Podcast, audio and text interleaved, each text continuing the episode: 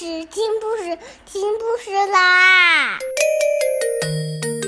重要的事情说三遍，小屁哒啦啦，明天见！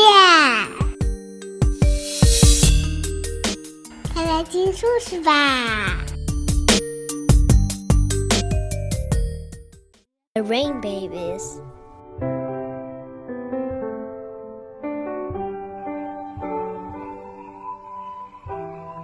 In a small house in a green meadow lived an old woman and her husband of many years. Food they had plenty, a good roof over their heads, and a river ran close to their door.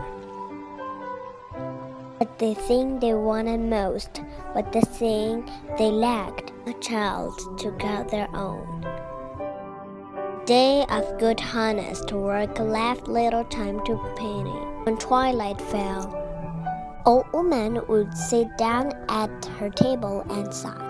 Oh, if children grew in flower pots, down the chimney with the March wind, what a lucky woman I would be. Her eye caught a silvery glint in the meadow grass leaning down to get a better look. The old woman gasped at what the moon revealed. Salt among the wet blades of grass and the wild flower were a dozen shimmering drops of water, each holding a tiny baby no larger than her big toe.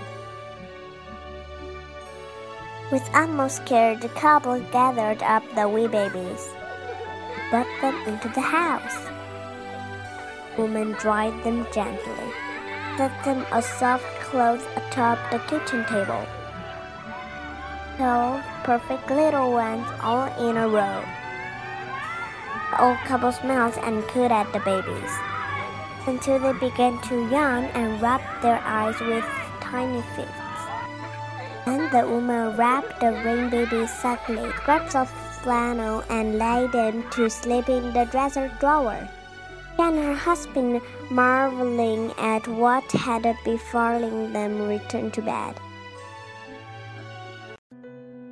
One spring night, the couple was tucked in bed, snoring softly, and a broad ribbon of white light slid across the woman's pillow. Her eyes flew open as she sat bolt upright. Oh, she could hear a steady tattoo of rainfall on the rooftop. Her gaze met the white face on the full moon, staring round mouthed through her window. The old woman shook her husband. Come, old man. I've heard the moon shower brings a good fortune everyone it touches. The man rose, gloaming, and followed his wife outside. Though the shower had all but ended, the last drops of warm rain touched them. The old one smiled and squeezed his hand. Next day down blue as chicory. The husband went early to the river to fish. The wife went to work in the vegetable garden. Although the wild waters and the fire made her fearful to take the babies outdoors, she feared more to leave them alone in the house. So she laid them on a blanket in the broad shade of chestnut tree and mistook them for newborns of her own kind. Lucky mother to have so many little ones, she thought. Me with not to call my own, with so many mouths to feed. Who would mind one missing? She approached the blanket, sniffing prodding the babies with her long whisky snout. Babies, sensing danger, cried out. Old woman came running, still clutching a turnip flashily dog horn. She reached the blanket just in time to see the weasel bound off, the tiny rain baby dangling from her mouth.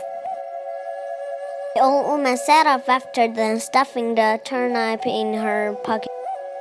Round and round the meadow ran the woman and the weasel, over hillocks and through brambles, until the woman's head began to spin, and her aching legs told her they must soon give up.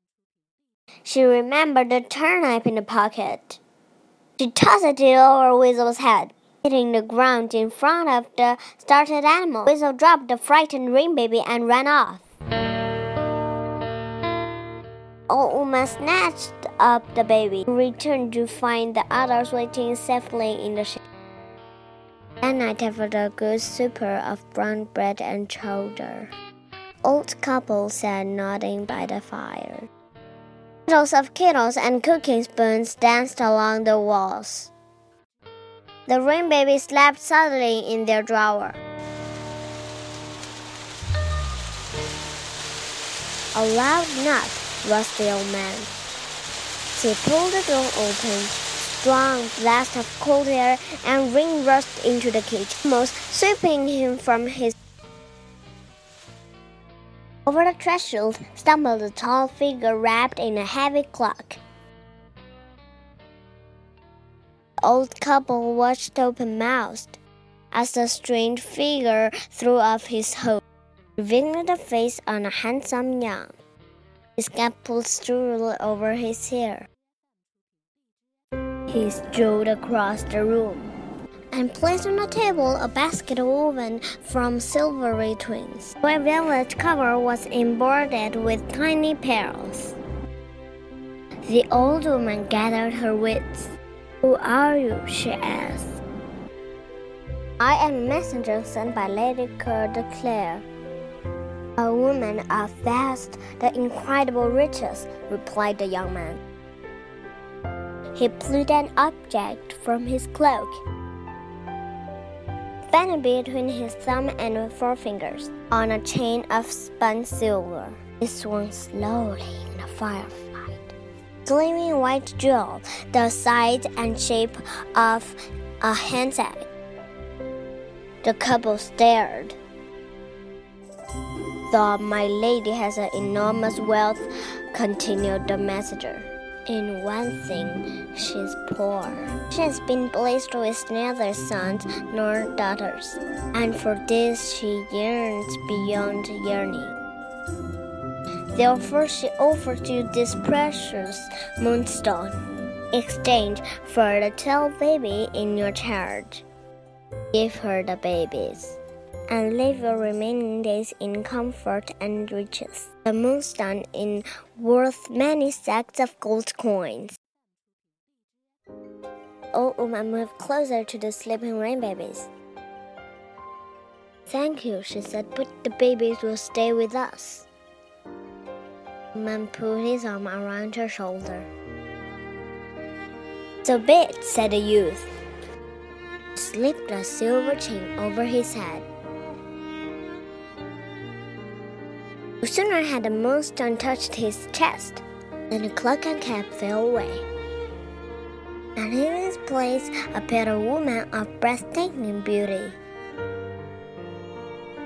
Dear old man and woman, she said, I am Mother Moonshower. The night of the last full moon, I gave my rain babies into your care. What loyal and loving characters you have been protect them from the dangers born of water, fire, and earth.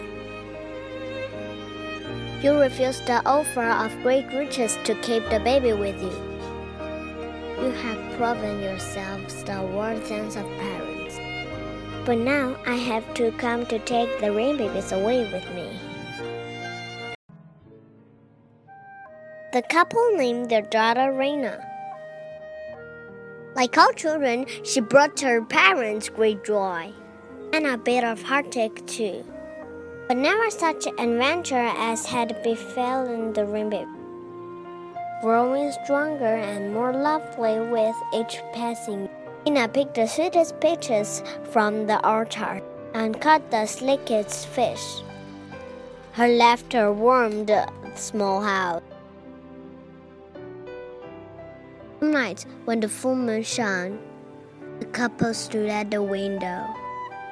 They watched their daughter, arm outstretched, and hair floating in a soft breeze, rolling graceful across the moonlit meadow. And the old couple felt themselves truly fortunate, for their happiness was complete.